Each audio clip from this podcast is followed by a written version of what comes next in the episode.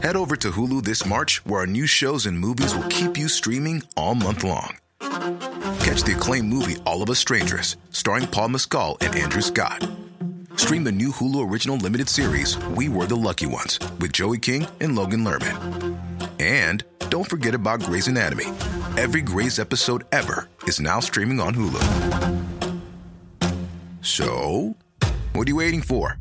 Go stream something new on Hulu.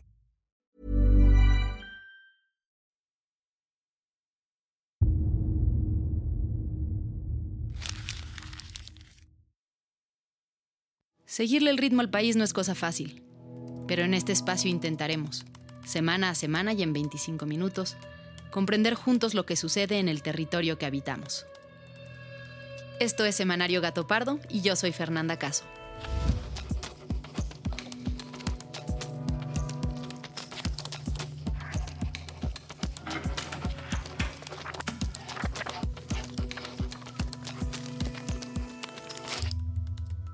Hola, ¿cómo están? Les cuento que este jueves sale el segundo episodio de Gigantes de la Tecnología, la serie especial que el equipo de Semanario Gato Pardo preparó para ustedes. En el episodio de la semana pasada hablamos sobre las plataformas de Internet en la democracia y en el de esta semana vamos a abordar la relación de las empresas de tecnología con los mercados y la economía. En esta serie me acompaña como co-conductor Saúl López Noriega, quien es un súper especialista en temas de tecnología y un analista extraordinario. Y bueno, al igual que en los episodios habituales de Semanario, tenemos invitados de lujo que nos ayudan a entender la complejidad de este tema. Para el próximo episodio, Fernando Sordo, Carlos Gershenson, Saif Savage y Salvador Flores. Y ahora sí, vayamos a los temas del episodio de hoy. El tremendo juez de la tremenda corte va a resolver un tremendo caso. Esta semana, la Suprema Corte de Justicia ha estado en el centro de las discusiones públicas. Y es que tras un largo proceso en el que el presidente López Obrador y los legisladores de Morena intentaron modificar todo el sistema electoral con el famoso Plan B, finalmente la Corte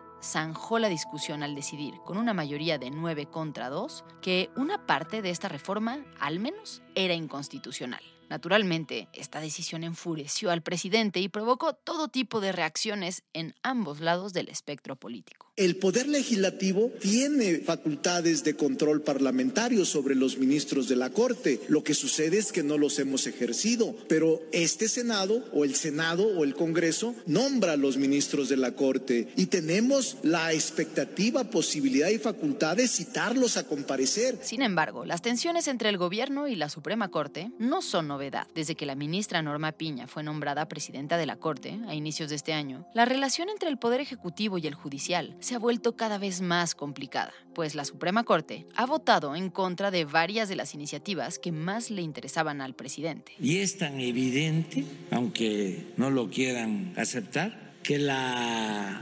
presidenta Norma Piña siempre ha votado en contra de las iniciativas que nosotros hemos defendido. ¿Qué es lo que está pasando? ¿Con qué argumentos echó la Corte para atrás la primera parte del Plan B? ¿Qué va a pasar con el resto del plan B? ¿Y qué implicaciones tiene esto para lo que queda del sexenio? Pues con estas preguntas en mente, Majo, Fabiola, Florencia y yo, que somos el equipo de investigación de Semanario Gato Pardo, nos pusimos a buscar datos y entrevistas que nos permitieran entender esta compleja relación entre los poderes. Pero antes de pasar de lleno al tema de la semana, vayamos a las otras noticias que comentamos en el equipo editorial de Semanario. La primera noticia la propuso Fabiola, quien vive en Iztapalapa. Oigan, pues con la noticia de que aquí en Iztapalapa andan haciendo Coca-Cola falsificada, algo así. O sea, salió una noticia acerca de que encontraron una fábrica como con coca rebajada. No sé, deberíamos meterlo y ver qué onda. Así como lo escucharon, la Coca-Cola que compraste en la tiendita de la esquina podría ser pirata.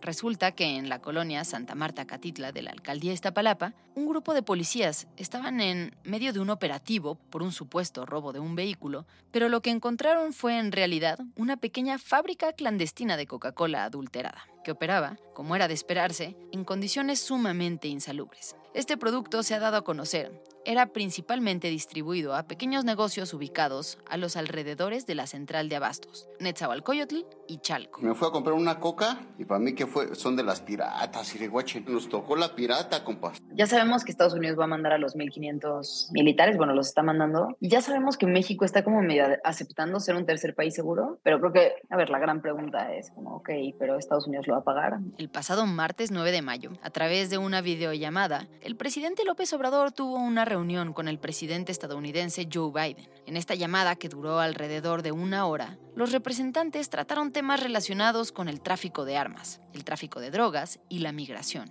Este tercer tema, el de la migración, dio un giro importante el pasado 11 de mayo, cuando se dio por terminado oficialmente el uso del título 42. Con la información que se está dando, nosotros pensamos que no va a aumentar el flujo migratorio, porque se está abriendo una opción, una alternativa. Como resultado de esta reunión, AMLO y Biden acordaron implementar medidas extra para tener un mayor control de los flujos migratorios. Del lado mexicano, el Instituto Nacional de Migración ha ordenado a sus oficinas de todo el país detener la entrega de permisos para el tránsito de migrantes por el país. Esta semana creo que también podríamos hablar de todo lo que ha salido en diversos medios sobre el hijo de López Obrador, contratos de su grupo de amigos con el gobierno y un conflicto de interés muy serio de la casa donde vive. El miércoles pasado, la organización Mexicanos contra la Corrupción y la Impunidad y el medio Latinus publicaron que José Ramón López Beltrán, el hijo mayor del presidente, estableció como su domicilio particular una nueva casa ubicada en zona residencial de Coyoacán. Dicha propiedad, de acuerdo con documentos que se dieron a conocer en el hackeo de la Sedena, pertenece al asistente personal de la directora del diario La Jornada, uno de los tres mayores contratistas publicitarios del actual gobierno, es decir, de las empresas que más dinero han recibido para difundir obras y programas del gobierno. Adicionalmente, el medio Latinus dio a conocer que un grupo de amigos de Andrés Manuel López Beltrán, el segundo hijo de López Obrador, se ha beneficiado con contratos millonarios financiados con dinero público, a través de los cuales han ganado contratos por más de 100 millones de pesos. Todo esto a través de una red de empresas dirigidas por prestanombres y socios que operan bajo un esquema que, según asegura Latinus, simula competencia en concursos públicos o que se esconden tras un supuesto sistema de subcontratación. Y ahora sí, pasemos al tema principal de esta semana. Destaco el hecho histórico de que por primera vez una mujer va a ser presidenta de la Suprema Corte de Justicia desde 1825 y apenas llegó la nueva presidenta y se desata una ola.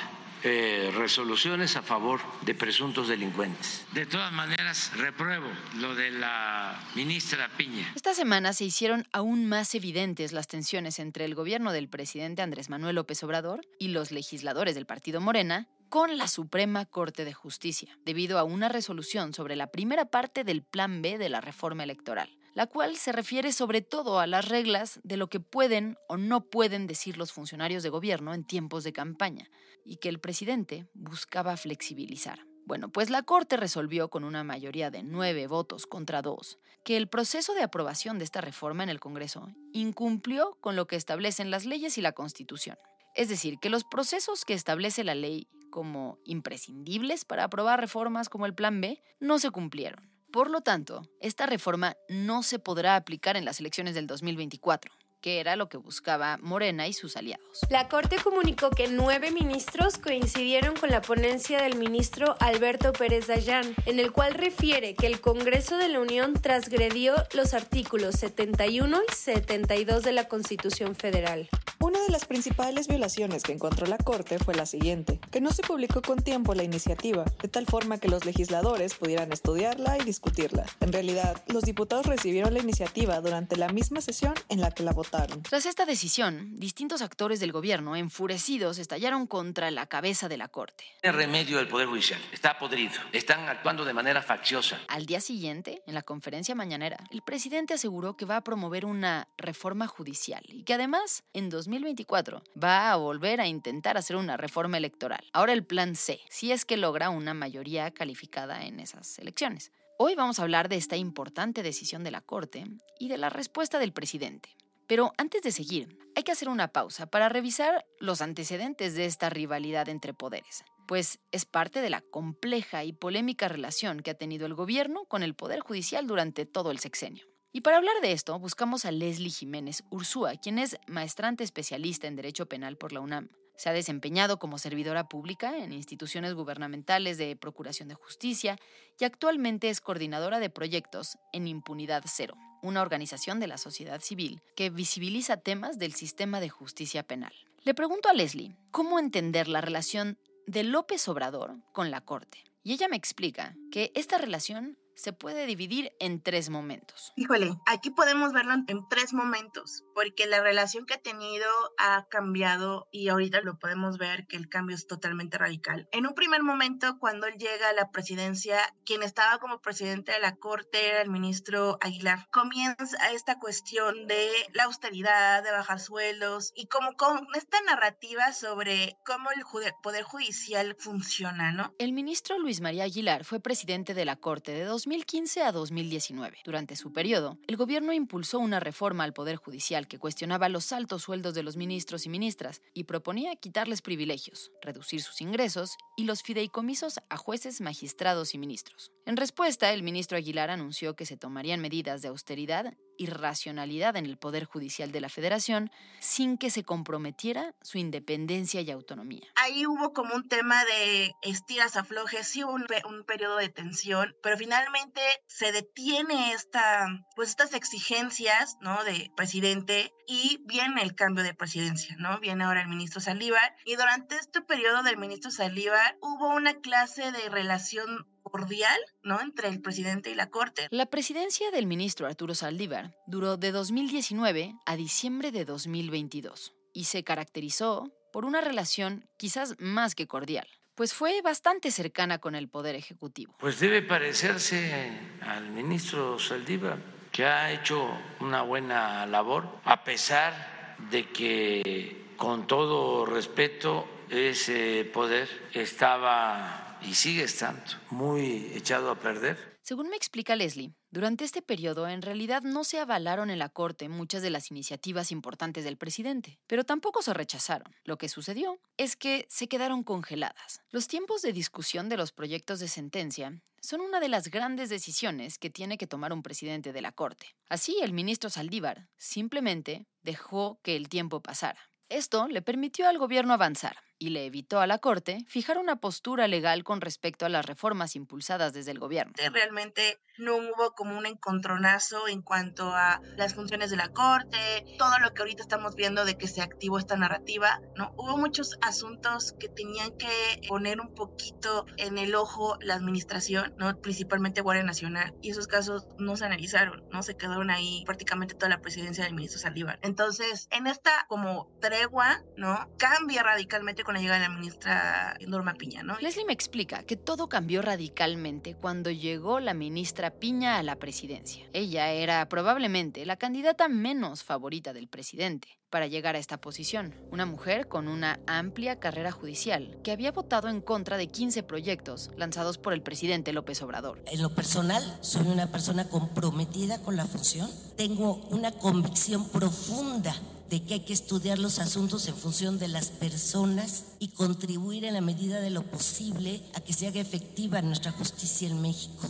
Bueno, pues la llegada de Norma Piña fue una bocanada de aire fresco para los defensores de la autonomía judicial, pero la realidad es que estuvo llena de polémica por cuestiones políticas. Regresamos con Leslie, quien nos explica que recientemente se han llevado a discusión algunas de las reformas que estaban atoradas y otras que, siendo más recientes, son especialmente importantes para este gobierno, y el resultado no ha sido favorable para el presidente. Entonces, en esta como tregua, ¿no? Cambia radicalmente con la llegada de la ministra Norma Piña, ¿no? Y lo hemos podido observar desde enero hasta acá. Y esta narrativa va encaminada principalmente a desvirtuar las funciones del Poder Judicial de la Federación, pero también a crear una serie de desinformación sobre el papel del Poder Judicial en la sociedad. Eso ya no es un tema meramente de la función de la Corte, sino también ya es un tema que está trascendiendo a aspectos personales. El 18 de marzo, el Zócalo se llenó de simpatizantes del presidente en el 85 aniversario de la expropiación petrolera, y ahí quemaron una muñeca que representaba a la ministra Piña. Algunos de los simpatizantes que acudieron al Zócalo quemaron un muñeco que tenía el rostro de la ministra presidenta de la Suprema Corte, Norma Piña. Miembros de la oposición y críticos de López Obrador señalaron el acto como parte del discurso de odio que sale de Palacio Nacional en contra de la ministra. Con el paso de las semanas, las tensiones siguieron escalando. El 20 de abril, la Corte declaró inconstitucional el paso de la Guardia a la Sedena y dio al gobierno siete meses, hasta el primero de enero de 2024, para que la Guardia Nacional pase de nuevo a la Secretaría de Seguridad.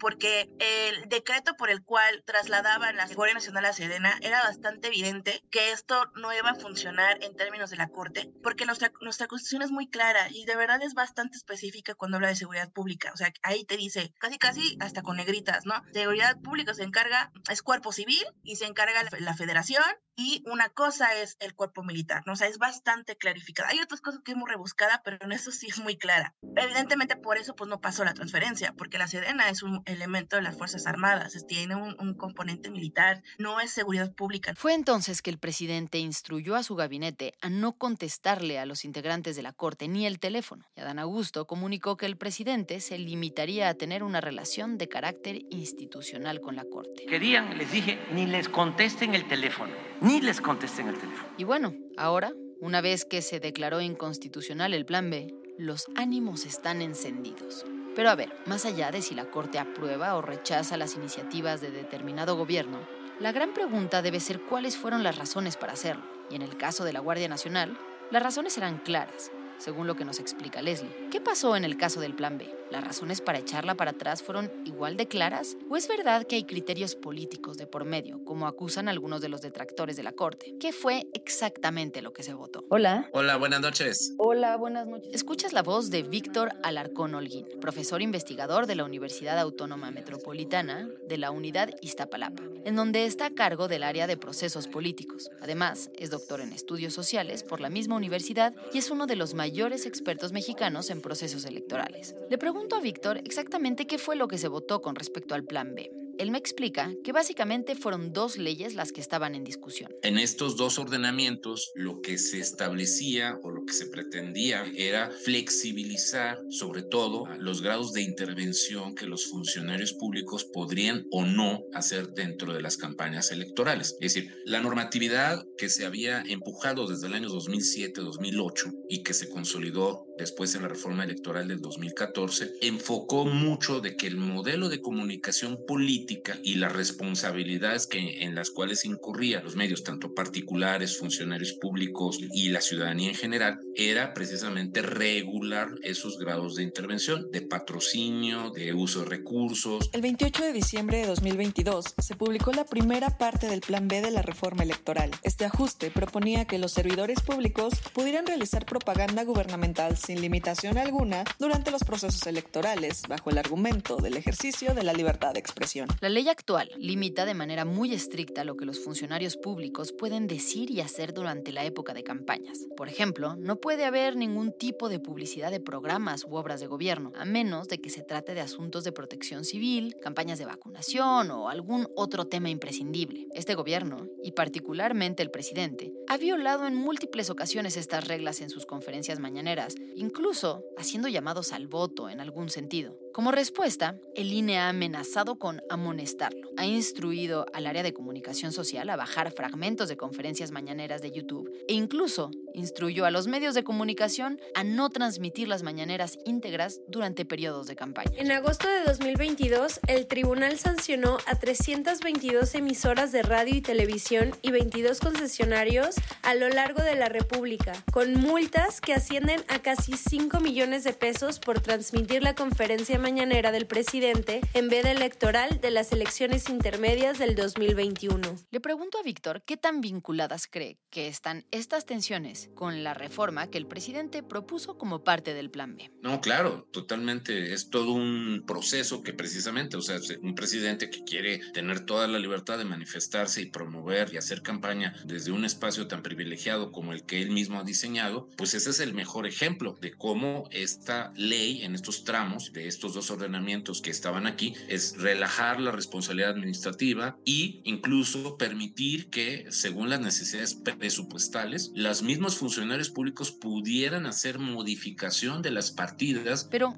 ¿realmente podían los legisladores modificar las reglas para que los funcionarios tuvieran mayor libertad para hablar y decir durante las campañas? Probablemente sí, no lo sabemos en realidad. Según me explica Víctor, la Corte ni siquiera entró a discutir esto. Lo que se discutió en la Corte fue si el proceso mediante el cual se aprobaron estas leyes fue o no constitucional. Y la conclusión fue que no. El proceso fue un desastre. Se acredita a mi juicio la existencia de las violaciones denunciadas y desde luego su poder invalidante frente a la inobservancia de los principios constitucionales que le rigen y, por lo mismo, se estiman fundados los conceptos de defensa que me llevan a proponer a ustedes la invalidez total del decreto combatido. El martes 6 de diciembre, el secretario de Gobernación, Adán Augusto López, se presentó en la Cámara de Diputados con el Plan B de la reforma electoral enviada por el presidente. La reforma no pasó por comisiones, no hubo un dictamen, ni siquiera tiempo para leerla tuvieron los diputados. En la noche de ese mismo día se votó y se aprobó con 261 votos a favor, con una mayoría conformada por diputados de Morena, el PT y el Partido Verde. Es tan evidente el desaseo con el que hicieron estas cosas que ni siquiera varios de estos ministros nombrados por el propio presidente López Obrador se atrevieron a ir en contra de algo tan evidente. Entonces, esto también tiene que ser un motivo de reflexión y autocrítica para el gobierno, de, de admitir que hicieron las cosas mal. Podían haberlas hecho bien y hubieran ganado, y hubieran ganado bien, porque el ejercicio también de la mayoría numérica la tienen, pero se desesperaron y quisieron hacer todas las cosas, incluso en leyes secundarias donde ya no requerían a la oposición, y sin embargo no lo hicieron bien. Pero ahora, ¿por qué esta decisión enojó tanto al presidente y a Morena? Bueno, pues de entrada porque era una reforma importante para ellos. Pero segundo, según me explica Víctor, porque es un precedente de mucha importancia. Esos mismos errores de procedimiento que los ministros usaron para descalificar estas reformas sucedieron también en la aprobación del resto del Plan B, la cual buscaba modificar toda la estructura del INE, eliminar el servicio profesional de carrera, reducir las cuotas en candidaturas para minorías, etc. La discusión sobre esta otra parte del Plan B sucederá en unas semanas, y tras el resultado que acabamos de ver, ya podemos imaginarnos más o menos para dónde se va a dirigir la sentencia. Adicionalmente, la aprobación de 20 reformas fast track en el Senado durante el concierto de Rosalía en el Zócalo, en un episodio conocido como el Viernes Negro y sobre el cual hicimos el podcast de la semana pasada, también tiene los mismos vicios de procedimiento por los cuales la Corte declaró inconstitucional esta primera parte del Plan B. Creo que esta decisión en particular sí se puede entender como un parteaguas, ¿no? Por ser una de las reformas que más le interesaban propiamente a la administración obradorista. Lo que pasa es que la Corte, yo sinceramente creo que esta relación con esta nueva administración judicial bajo el mando de la ministra Norma Piña, antes que tener esta disposición que existía con Arturo Saldívar tan solo hace unos cuantos meses, va a cambiar por completo en el sentido de que la Corte cada vez entiende que también es un actor político y como un actor político no hay que olvidar que la relación que tiene con el actual presidente de la República pues va a terminar prácticamente en unos cuantos meses por lo de las precampañas, porque va a cambiar propiamente el titular quien ejerce el poder ejecutivo. Entonces me parece que la Suprema Corte está entendiendo un timing que a lo largo de todo el sexenio era más difuso. Me parece que en ese sentido algunos ministros están votando en plena autonomía. La voz que escuchas es la de Tito Garza Onofre, licenciado en Derecho, maestro en estudios avanzados en Derechos Humanos y Argumentación Jurídica, además de ser investigador del Instituto de Investigaciones Jurídicas de la UNAM y doctor en Filosofía del Derecho.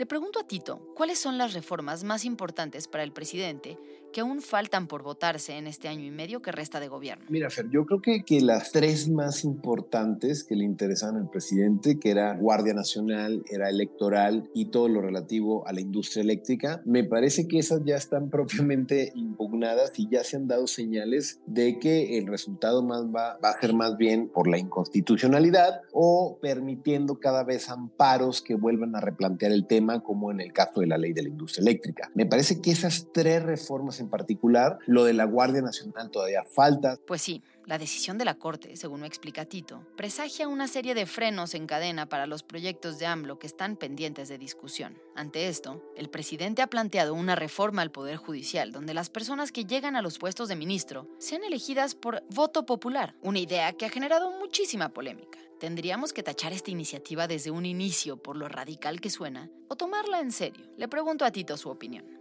A ver, yo, yo sí creo que hay que decir un par de cosas de esto en específico. Lo primero es que no creo que debamos de tenerle miedo a la elección popular de ministros o ministros de la Suprema Corte. A mí, sinceramente, lo que da miedo es que esté tan mal planeado o sea más bien en respuesta a una decisión en particular que no le gustó al presidente de la República. Y también creo que es, un profundo error entender que los 11 ministros de la Corte tienen que ser electos de manera popular, ¿vale? Una cosa que hemos llamado la atención muchísimo tiempo es que la manera como se eligen ministros y ministros de la Suprema Corte de México es un procedimiento anacrónico y es un procedimiento que no sirve. Tito sugiere que el debate se abra en este sentido y que tal vez se consideren opciones donde la Corte pueda oxigenarse y los nombramientos puedan acercarse a la ciudadanía de distintas maneras. ¿Por qué no pensar en de los 11 que varios los elija el presidente, que algún par sea de votación popular, que otro sea impulsado por el Poder Judicial, otro por las universidades? Creo que es lo que falta un ejercicio de imaginación. Es lo primero que tendría que decir respecto a la elección popular de jueces. Y otro, Fer, que a mí sinceramente es el dato que creo que más es, es significativo, no existe evidencia empírica que al momento que los ministros y ministras, magistrados de la Suprema Corte sean electos propiamente por el voto popular, significa que van a hacer mejor su trabajo o significa que van a tener una mejor relación con el pueblo en absoluto. Finalmente, le pregunto a Tito de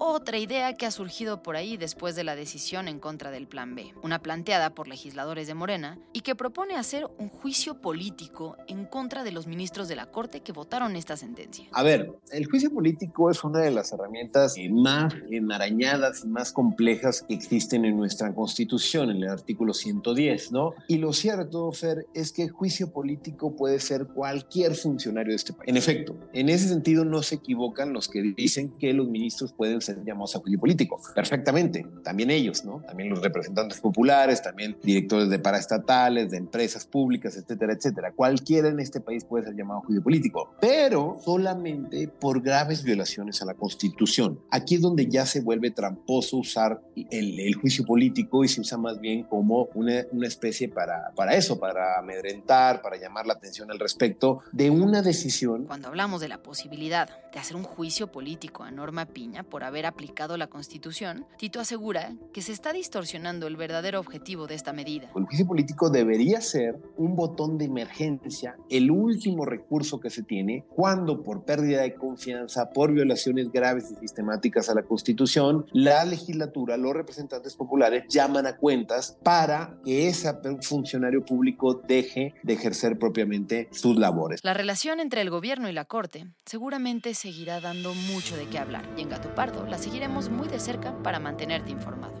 Para este episodio consultamos información de el Plan B de la reforma electoral y sus medios de impugnación de la revista Nexos. Muchas gracias por habernos acompañado y gracias también a quienes hicieron posible este episodio. A Florencia González Guerra y Alejandra González Romo por su participación en la elaboración y edición del guion. A Fabiola Vázquez y María José Vázquez como asistentes de investigación. Y a Pablo Todd de Mano Santa por la producción sonora.